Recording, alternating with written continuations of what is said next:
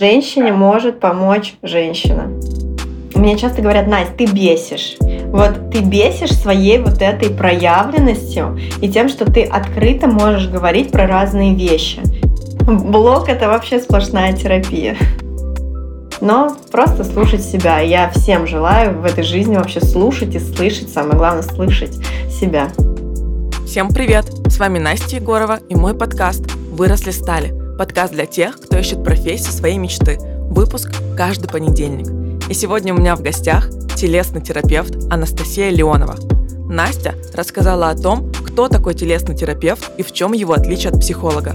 Про взаимосвязь тела с эмоциональным состоянием, проведение блога и хейтеров слушайте в выпуске. Настя, привет! Привет! Настя, расскажи, пожалуйста, о своей профессии, чем ты занимаешься. Я телесный терапевт и танцор, но сегодня мы будем говорить именно про телесную терапию, про психосоматику и про мой путь именно в этом направлении. Супер. Ну, на самом деле это так звучит все про тело. Настя, расскажи, пожалуйста, про свой профессиональный путь. Кем ты хотела стать в детстве, где получала образование, и вот как ты вообще к этому всему пришла, к такой необычной профессии? На самом деле у меня довольно логичный путь, который очень сильно подсвечивает мои сильные стороны как телесного терапевта. Потому что изначально, как я уже сказала, я танцор. И началось все с того, что у меня родители, а, мне было, наверное, 6-7 лет, отвели в танцы. И вот 5 лет я занималась танцами. У меня было только два выходных в неделю от танцев. И, в принципе, тогда все стало закладываться. То есть, когда тебя в детстве отводят куда-то, что связано с телом, ты этот путь уже логично потом и продолжаешь дальше.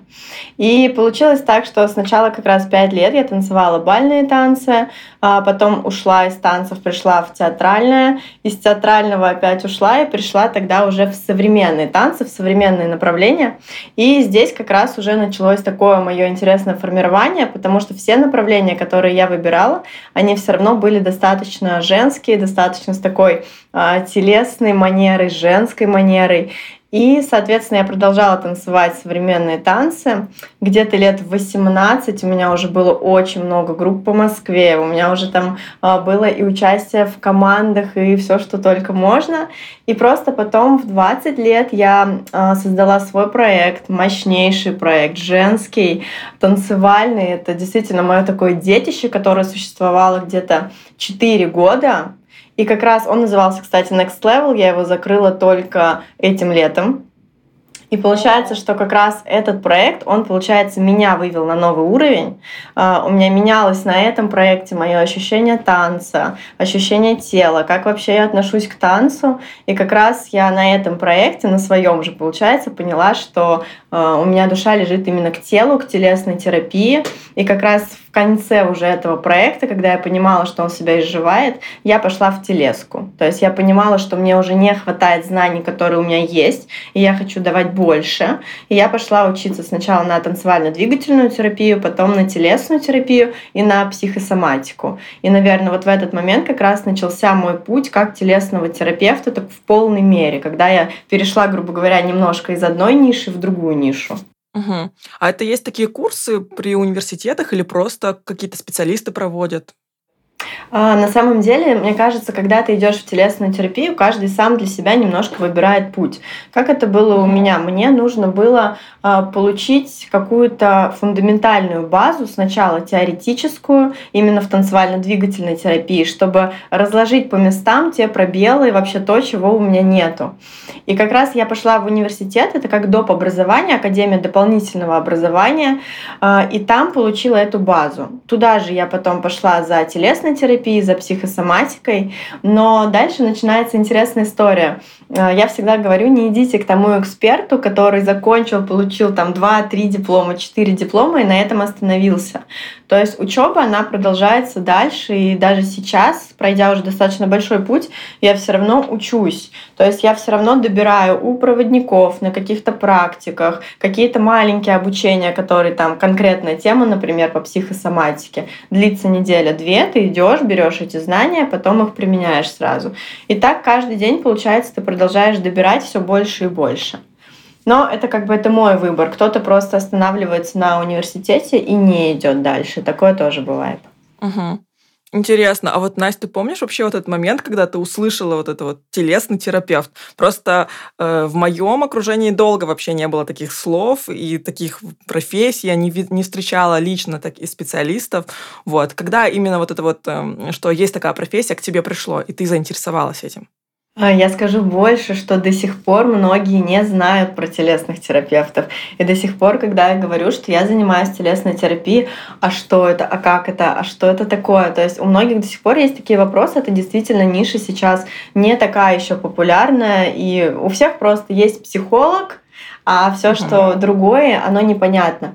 И как раз, когда я начала уже через свою танцевальную карьеру подходить к тому, что э, мне нравится вот работа с телом, э, другое ощущение танца, работа с женщинами именно через тело, у меня тоже появился вопрос, а мне вообще куда идти и где искать и так далее. И как-то тогда все так получилось, что примерно в то же время я была в положении, начала увлекаться медитациями, йогой, стоять на гвоздях.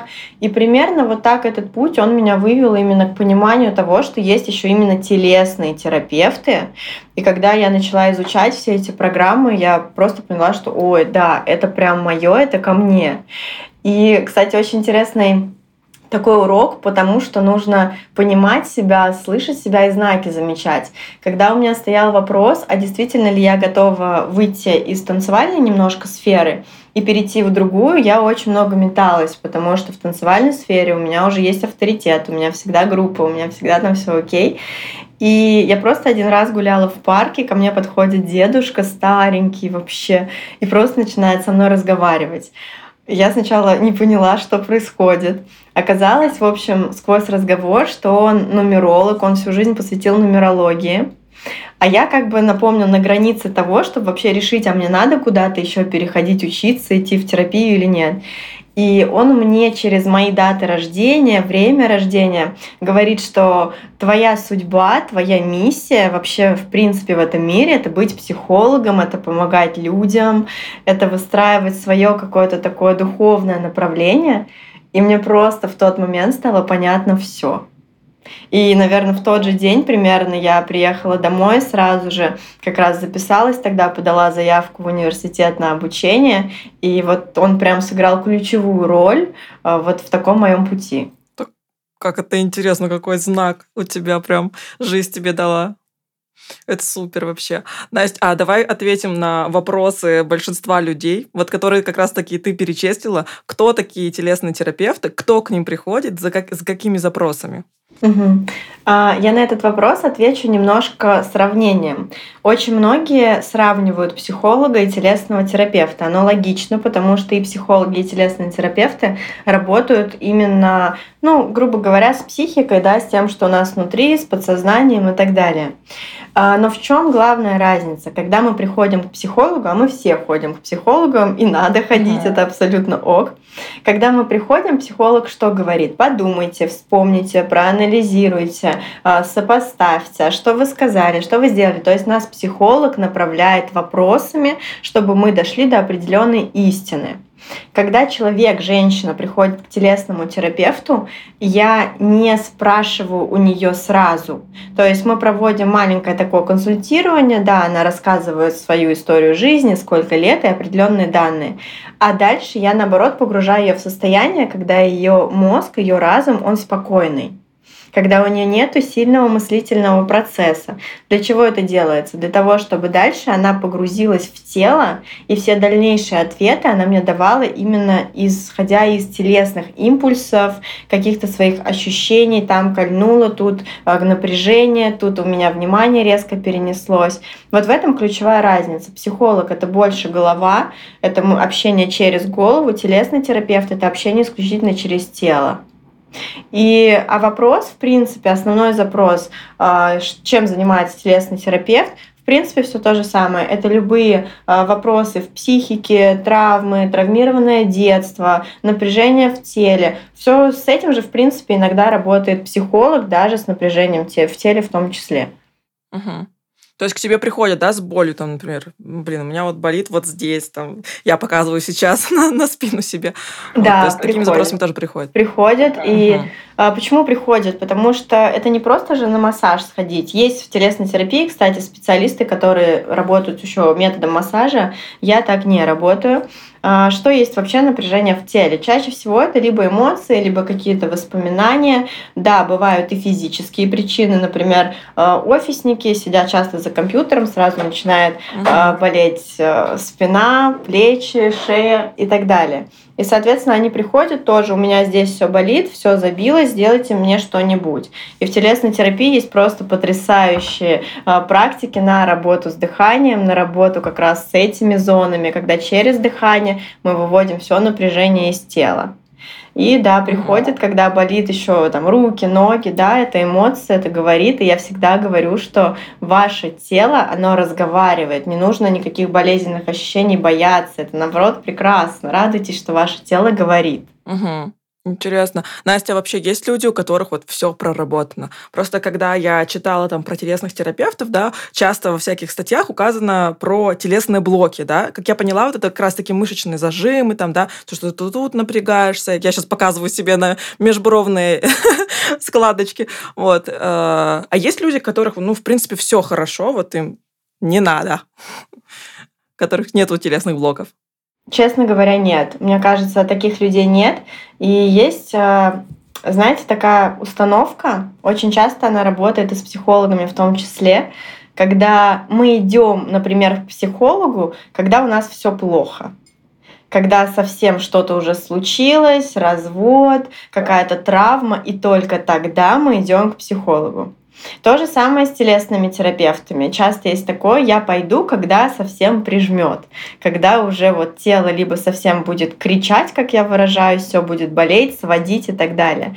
Э, это большая ошибка. У каждого человека всегда есть во что еще посмотреть, какую сферу своей жизни проработать, куда пойти дальше. То есть даже если на данный момент у меня сейчас все хорошо, а почему бы тогда не пойти в масштабирование через тело, прийти к масштабу, который потом впоследствии притянет внешний масштаб.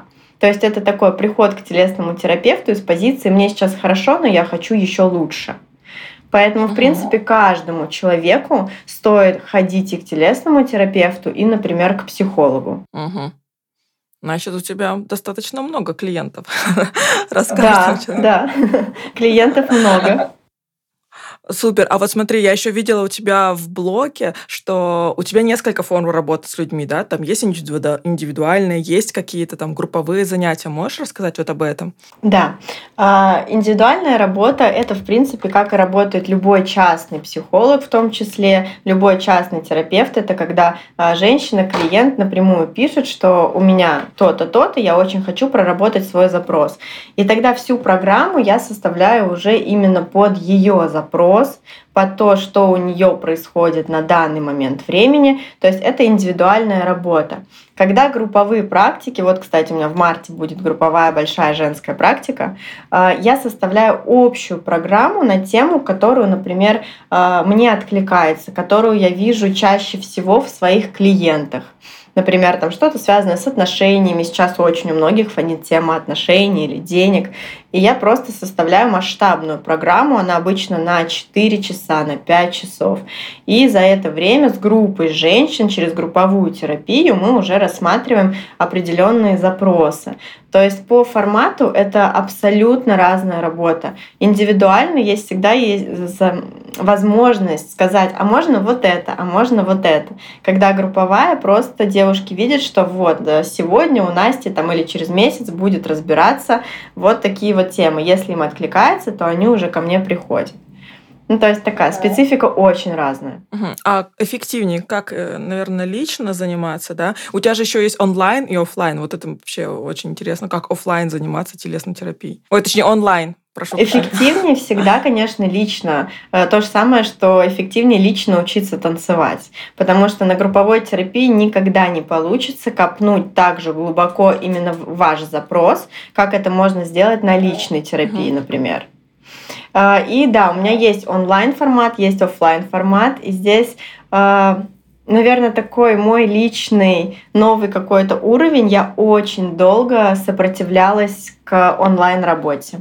То есть я больше такая за офлайн, за живое общение, посмотреть на человека, контакт с ним словить. И я долго не шла в онлайн. И вот, наверное, только последние 3-4 месяца я беру на сессии онлайн-формат. Но здесь сразу ограничения по запросам и определенные ограничения по программе. То есть если в офлайн э, сессиях, которые происходят напрямую, я даю в том числе динамические практики, они очень мощные. Э, женщин на них просто там все вылезает, тело очищается максимально сильно, то, соответственно, на онлайн сессиях я такого дать не могу. Это и ответственность, и может во время сессии стать очень жарко, или наоборот тело знобит, начинаются разные симптомы, и в офлайн формате я всегда могу направить, сказать, что сделать. В онлайн формате девушка элементарно может испугаться. Поэтому онлайн я беру, но здесь надо понимать, что это более легкие погружения, нежели офлайн формат. Угу. Здорово. А вот ты вот, я как поняла из твоего блога, ты очень много э, через дыхание, да, вот каких-то вещей прорабатываешь. Неужели, вот у меня вопрос сразу возникает, неужели реально с помощью дыхания можно так много вещей э, разрешить, не обязательно идти к массажисту, там, а можно просто как-то по-особенному подышать? Угу. Я всегда говорю, что дыхание — это самый мощный инструмент, который есть у нас, в принципе, для того, чтобы проработать свои какие-то э, блоки и эмоциональные, телесные, телесные и просто даже э, свое состояние тревожности. Э, как это работает? Просто несколько примеров даже. Вообще техник дыхательных их очень много. Разного звучания, разного формата и так далее. Если у нас болит какая-то конкретная телесная зона, мы направляем туда свой выдох да, и через выдох, получается, я расслабляю эту зону своего тела, и мне действительно становится легче. Понятно, что если я сделаю один выдох, э, вряд ли что-то изменится. Если я уделю этому внимание и введу в свою повседневную жизнь, меняться будет очень многое. А также с помощью дыхания, например, э, выравниваем баланс. Есть очень классная практика. Вот вы идете по улице, и, например, 4 шага мы делаем вдох, 4 шага мы делаем выдох. И получается, у нас нету паузы после выдоха, как обычно у нас устроено по физиологии. И таким образом мы меняем технику дыхания и выравниваем баланс в теле. Вот если 5 минут так идти по городу и дышать таким образом, изменится очень многое в состоянии. Или, например, а, дыхание — это еще про что? Дыхание — это про звук. И мы, в принципе, пришли, когда в эту жизнь мы что сделали сначала? Мы вдохнули, и закричали. А дальше ребенок, он проявляется, родители начинают говорить, не кричи, не шуми. Дальше детский сад, школа, общество, куча стереотипов, правил, назовем это так, да, и мы э, элементарно даже не можем высказаться, начинаем подавлять в себе эмоции. И когда я работаю с дыханием, я работаю еще и со звуком и с проявленностью. То есть дыхание не просто вдох и выдох бесшумный, да, такой в себя где-то, а именно дыхание со звуком. Почему это важно? Во-первых, это мощный инструмент для того, чтобы проявляться. Это как в детстве. Я родилась, я заявила о себе, я пришла в этот мир. То же самое здесь. Я дышу, я разрешаю себе проявляться через звук. И когда, например, мы делаем такие практики, во-первых, очень сильно прорабатываются подавленные эмоции, которые у нас, кстати, копятся все в зоне под ключицами. Это зона подавленных эмоций. Да, если что, можешь тоже попробовать подышать. Если сюда тяжело дышать, здесь очень много подавленных эмоций. И когда мы проявляемся в жизни, например, вести тот же блог, да, то, что сейчас все стараются делать, конечно, становится легче, потому что убирается вот эта преграда и вот эти установки родителей, что мне нужно молчать, не говорить, а, говорить это не очень, привлекать к себе внимание это плохо, и еще куча всего, что на нас наложило общество. Даже не думала, что у блога есть такие терапевтические свойства. Блог — это вообще сплошная терапия. Ну, если рассматривать, как ты ведешь блог, то это, наверное, да, потому что, ну, зайдите к Насте на страничку в запрещенной соцсети, и вы, ну, просто это, это реально очень круто ты ведешь блог. Вот прям заходишь к тебе, и как будто бы уже, знаешь, какая-то мини-терапия начинается. Такая вот атмосфера. Не знаю, как тебе это удается, при том каждый день какие-то новые темы, у тебя столько там сторителлинг Блин, наверное, ты этому очень много внимания уделяешь и времени, потому что, ну, это чувствуется, что ты туда вкладываешься. Не просто так для отписки это делаешь, что так, нужно зайти в сторис, сегодня сделаю. Ну, кстати, вот насчет блога, есть такая история. Мне часто говорят, Настя, ты бесишь. Вот ты бесишь своей вот этой проявленностью и тем, что ты открыто можешь говорить про разные вещи. А я действительно в блоге, а, я говорю не только про то, что у меня получается, например.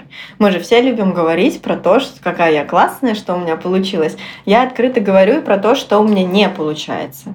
И вот этим я очень сильно бешую. Мне действительно часто такое пишут, что Настя, ты меня так бесишь, но вот из-за этого я теперь так хочу прийти к тебе, например, на практику, потому что я тоже хочу вот так свободно обо всем говорить.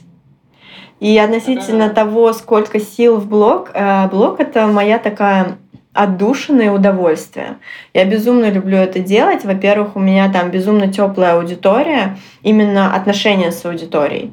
Ну а если рассмотреть тот же маркетинг, э, мое первое высшее образование, да, я рекламщик и пиарщик. А, вот оно что. Э, меня жизнь помотала. И потом, когда я уже поняла, что да, классно проявляться в блоге через соцсети вообще любые, но у меня было мало знаний, знаний университета здесь, ну, как бы не хватает. И я начала ходить к очень классным сейчас блогерам, которые занимаются личным брендом, и прошла порядка, наверное, четырех очень крупных обучений вот, то есть я прям прокачивала этот навык блогерства. Но зато теперь я спокойно проявляюсь, совместила просто знания маркетинга и свою проявленность, и получается то, что получается на данный момент. Ну, получается очень крутое комбо на самом деле. Спасибо. Здорово. Настя, а вот смотри, вот когда ты только заходила в эту сферу, э, трудно ли было найти новых клиентов? Вот этот вопрос сейчас, наверное, больше для людей, которые сейчас тоже примеряют на себя эту профессию, да, может, хотят э, пойти в телесную терапию и об этом уже слышали, думают. Вот трудно ли вообще зайти на этот рынок?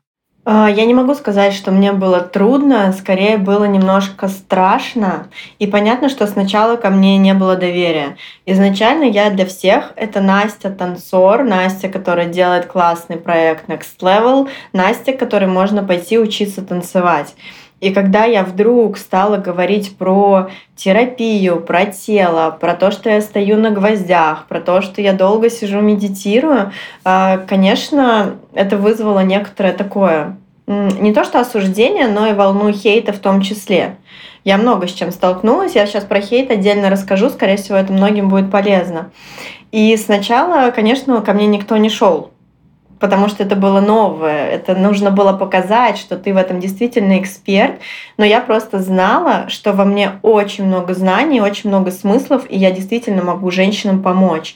И просто продолжала проявляться шаг за шагом, каждый день, изо дня в день я веду блог, и постепенно-постепенно сейчас я дошла до того момента, когда, ну вот, чтобы ты понимала, сейчас февраль, у меня идет запись на март. Uh-huh. И я действительно к этому шла. Это потрясающий, красивый, глубокий путь. Просто когда вы начинаете, важно понимать, что никто сразу к вам не побежит. И вот здесь у многих экспертов, неважно в какой вы нише, случается такой момент, э, там, месяц не получилось, ну все, я не буду ничего делать. А те, которые нет, ну как же так, мне же интересно, как надо сделать, чтобы ко мне пришли. И вот кто продолжает, к ним обязательно пойдут. А насчет хейта у меня была очень интересная история.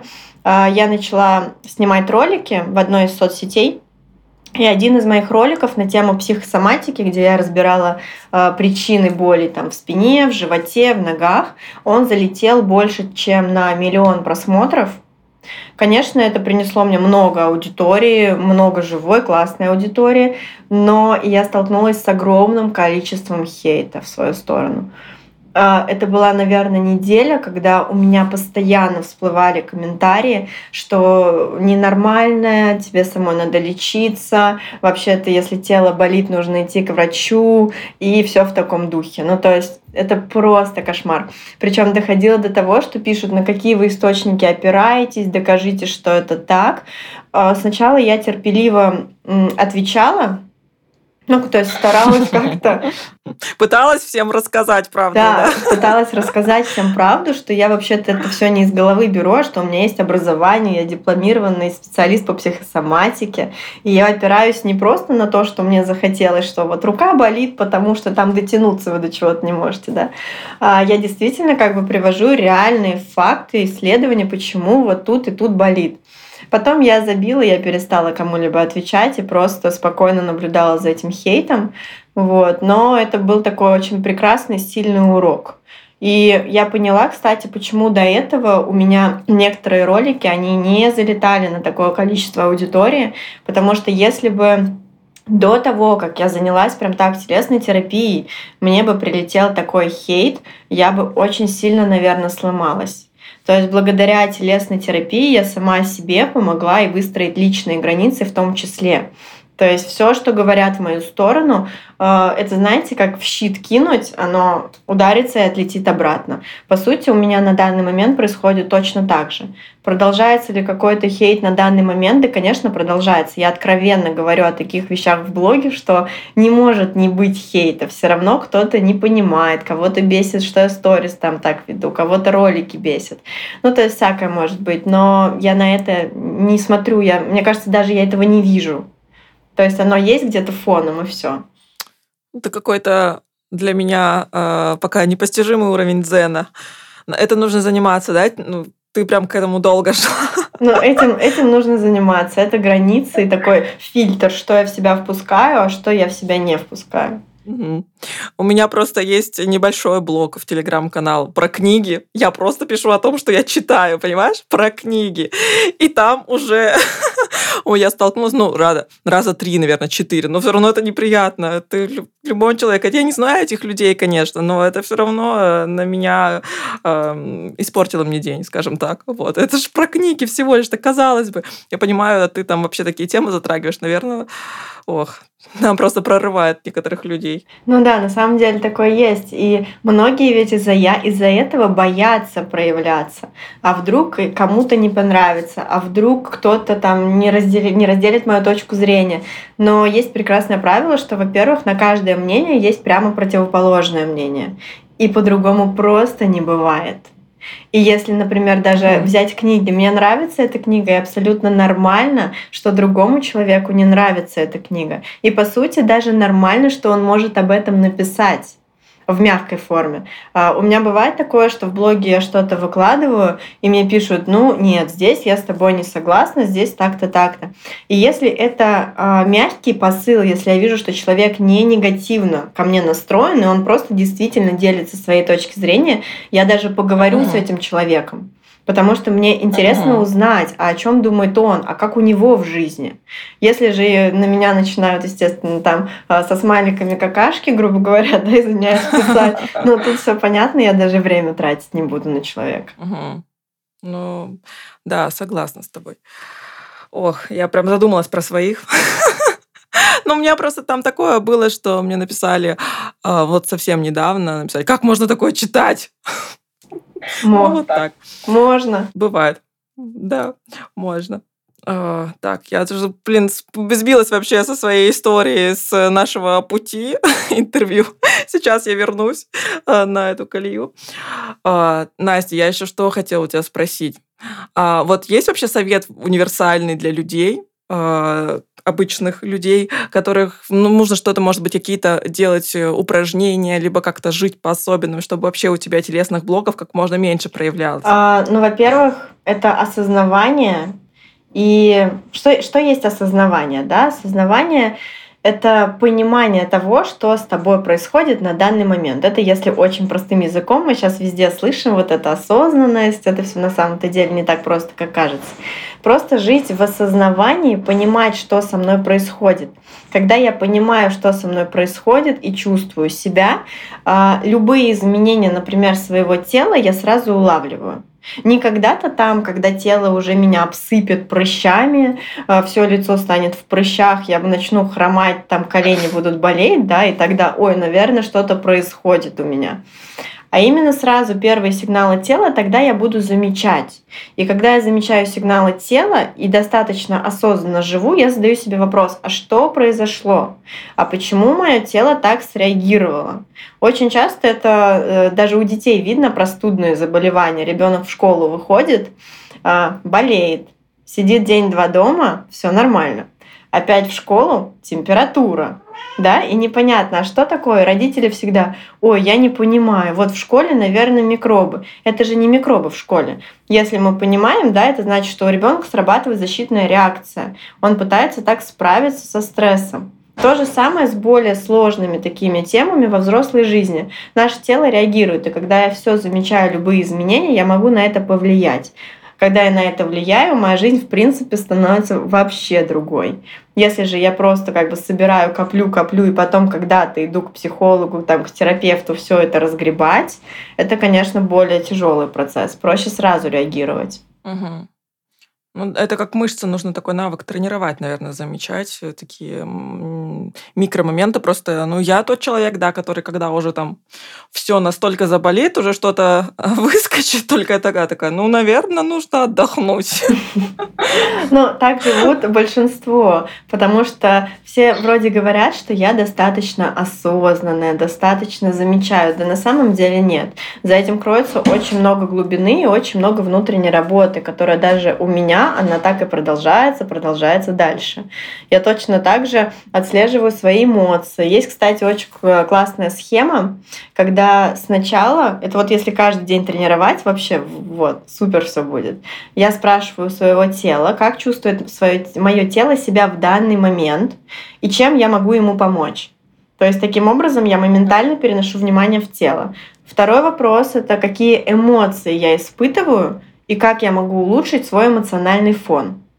И третий вопрос, какие мысли летают у меня в голове, о чем я думаю, истинные это мысли или ложные.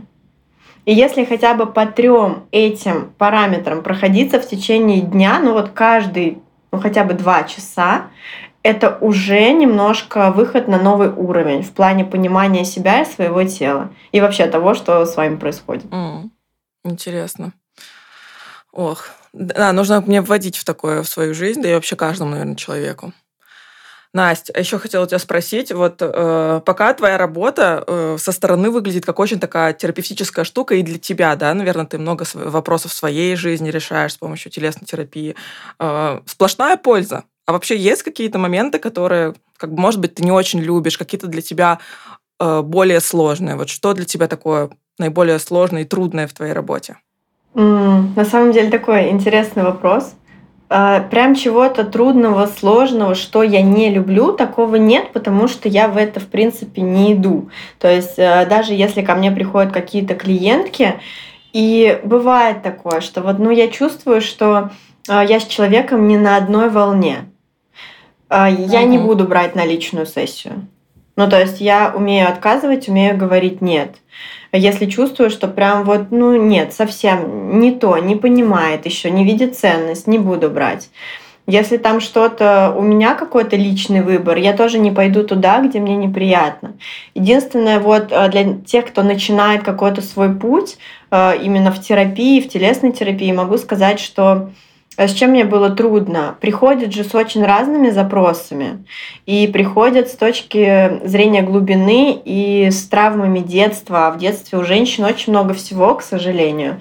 Там и насилие, и обиды на родителей и так далее. И вот, наверное, тема насилия, она для меня а, поначалу, когда я только начала, была одной из самых трудных.